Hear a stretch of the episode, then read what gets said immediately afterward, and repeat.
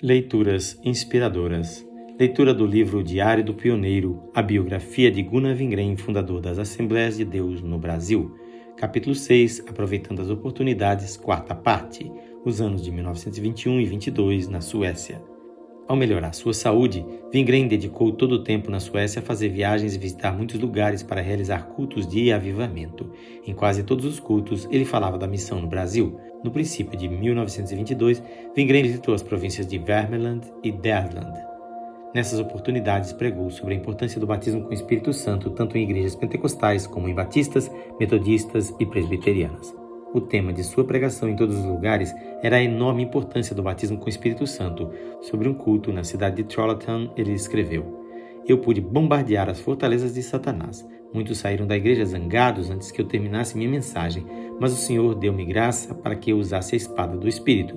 O culto foi realizado no Grêmio dos Operários e dali ele viajou para Vargon, onde as exortações foram muito fortes. Ali eram só oito crentes batizados com o Espírito Santo. Depois de visitar a igreja em Salem, em Gotemburgo, Pingren viajou para Roninge, a casa de seus pais. De 16 a 19 de fevereiro esteve em Gavli, numa grande conferência realizada num colégio onde Levi Petrus e Alfredo Gustafsson iam pregar.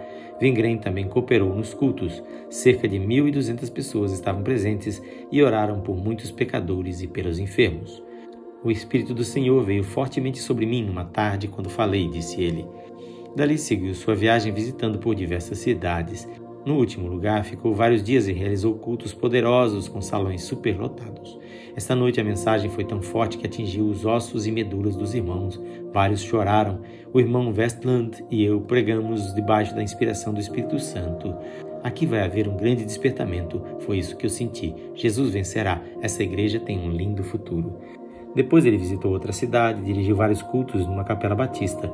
Num dos cultos, o pastor Batista começou a se alegrar muito debaixo do poder do Espírito Santo e outros crentes também. O lugar seguinte foi uma igreja batista em Jurundar. O templo estava cheio, a igreja está em más condições e eu encontrei muita resistência, mas o Senhor deu-me graça para falar-lhes a verdade. Preguei mais de uma hora contra o formalismo e a hipocrisia. Uma alma foi salva. Naquele lugar, Vengren realizou vários cultos. Muitos buscaram o poder do Espírito Santo e enfermos foram curados, entre eles uma mulher que tinha pus nos pulmões. Ela teve um encontro com Deus e sentiu o poder da cura divina. Depois, Vingren viajou a Madforce, e realizou um culto na Igreja Batista ali, quando muitos se reuniram e os filhos de Deus se alegraram diante dos avisos do céu que foram dados. Nessa época, Vingren sofria muito de hérnia. Ele até pedia para passar para o Senhor, tão grandes eram as dores que ele sentia, mas Deus deu-lhe forças e poder para participar dos cultos. O último lugar que visitou nesta viagem foi a cidade de Osterland, onde ficou de 10 de março a 2 de abril. Em Osterland, ele dirigiu cultos todas as noites com grande resistência de algumas pessoas no princípio, mas pouco a pouco foi vencendo e o Espírito do Senhor foi operando e almas foram salvas. Certa noite ele cooperou num culto com o Exército da Salvação, quando também o príncipe da Casa Real da Suécia, Oscar Bernadotte, esteve presente.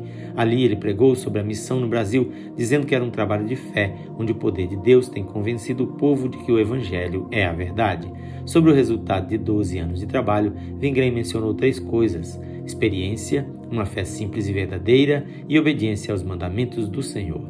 Essas realidades espirituais eram, segundo a sua opinião, a razão do grande progresso do Evangelho no Brasil. Mais ou menos mil pessoas estavam presentes no culto. A sua viagem seguinte durou de 13 de abril a 2 de maio, quando ele visitou muitos lugares na Suécia. Em todos esses lugares, as igrejas estiveram cheias de ouvintes e o Espírito de Deus operou poderosamente. O diabo estava furioso, mas a espada do Espírito e a unção de Deus desfizeram toda a resistência humana e maligna.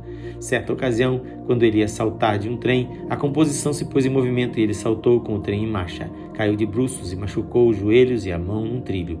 Quando chegou em casa, ungiu-se a si mesmo, orou e confiou que ia ficar curado, e sua fé não foi envergonhada o Senhor o curou. Muitas vezes naquelas viagens ele teve de ir a cavalo ou de carro por centenas de quilômetros. Não era nada cômodo viajar assim e ele se cansava, mas quando subia na plataforma para pregar, o poder de Deus o enchia de novo e ele era como um relâmpago. Em 17 de junho, viajou para uma grande conferência em um lugar onde estudos bíblicos seriam realizados. O Espírito Santo operou profundamente nos nossos corações.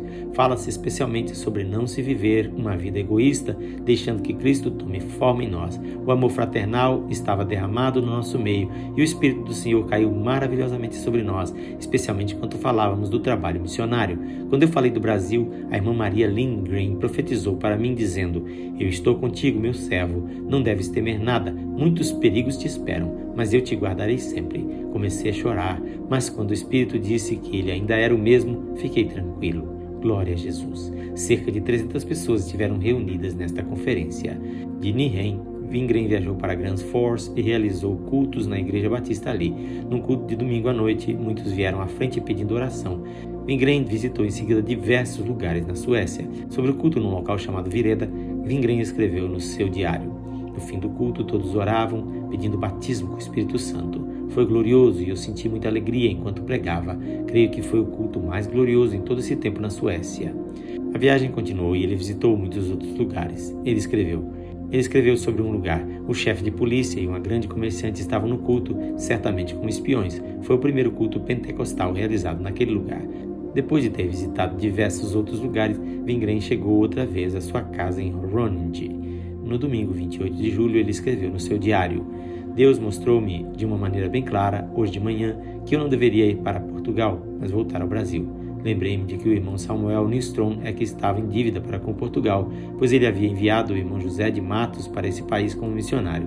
Da mesma forma, eu tinha feito com o irmão Adriano Nobre, enviando-o ao Ceará. Portanto, eu tinha que visitar o Ceará e não Portugal, e foi o que fiz depois. Finalmente chegou o grande dia do culto de despedida da Igreja Filadélfia em Estocolmo, no dia 13 de agosto. O templo estava totalmente lotado. Nunca esquecerei aqueles queridos irmãos. Vingren escreveu.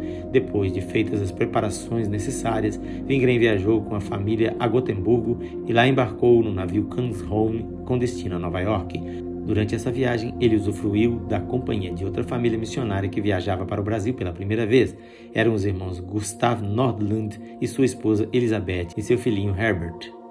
Todos conhecem hoje a grande obra que esses queridos irmãos pioneiros realizaram no sul do Brasil, no estado do Rio Grande do Sul, onde agora tantos milhares de pessoas louvam a Deus pela maravilhosa salvação e onde existem muitas igrejas grandes que estão evangelizando atualmente todo aquele estado. O filho do irmão Gustavo, o Herbert, foi de uma grande ajuda na travessia do Atlântico. Ele cuidou dos dois filhos pequenos do irmão Vingren, que tinham respectivamente 3 e 4 anos de idade. Uma filhinha, Meredith, também nascera na Suécia durante esse tempo. Depois de uma boa viagem, os missionários chegaram em Nova York no dia 28 de agosto de 1922. Na leitura de amanhã teremos a quinta parte deste capítulo. Quem faz esta leitura é o seu amigo, pastor Edson Grando. Que o Senhor Jesus abençoe ricamente a sua vida.